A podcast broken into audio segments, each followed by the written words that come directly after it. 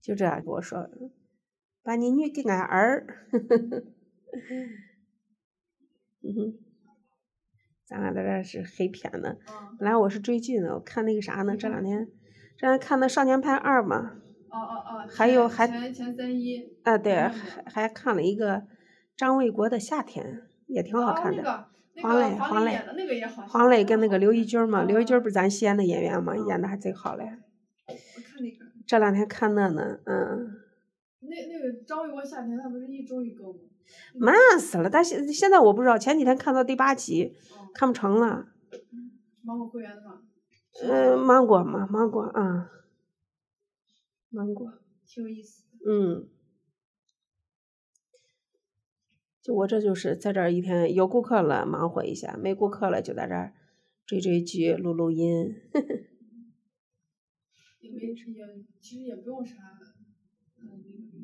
太大压力嘛。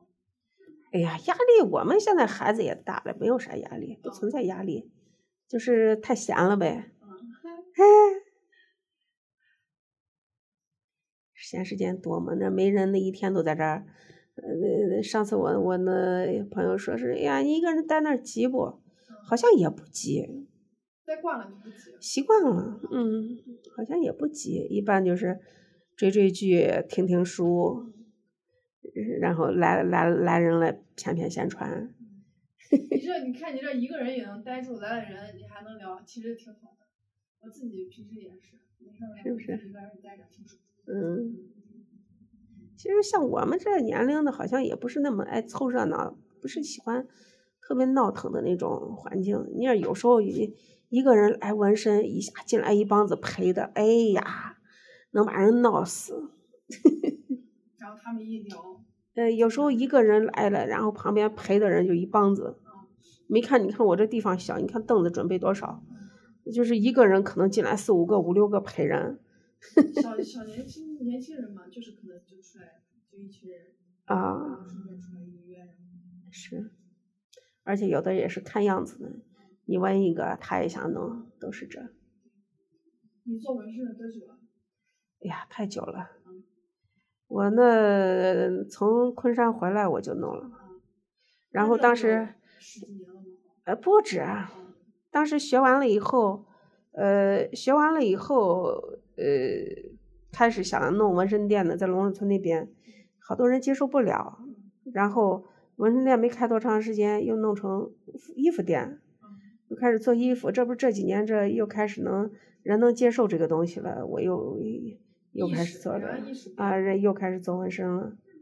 到九几年那个时候，大家社会上普遍还是对纹身的人就就啊，那会儿感觉就是按传统的想法，觉得纹身的都是龟板儿，咱陕陕西话龟板儿嗯都是小坏蛋，而且那好多就是这是这是什么在监狱的呀啥了的呢，要不然就那学生娃自己自己在手上乱扎的呢。嗯现在的图做出来很漂亮了，色料也好，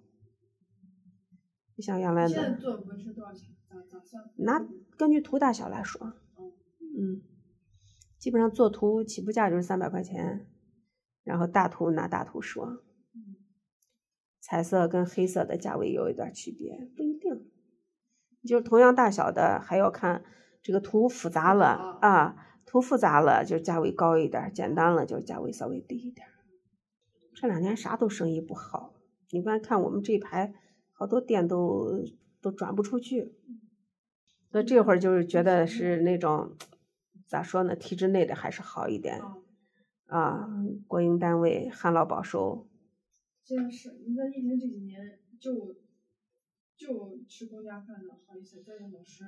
相对嗯，老师老师应该说更好了，因为啥？一个呃，一个疫情，好多那个网上教学呀啥了的补课，嗯对嗯，所以现在今年考公务员的人多嘛？考一些呃管管铁饭碗的，什么警察呀、呃军校呀，或者是像老师。以前你要真正高考毕业了以后，你要老师好多人还成绩好一点儿还看不上，嗯哼，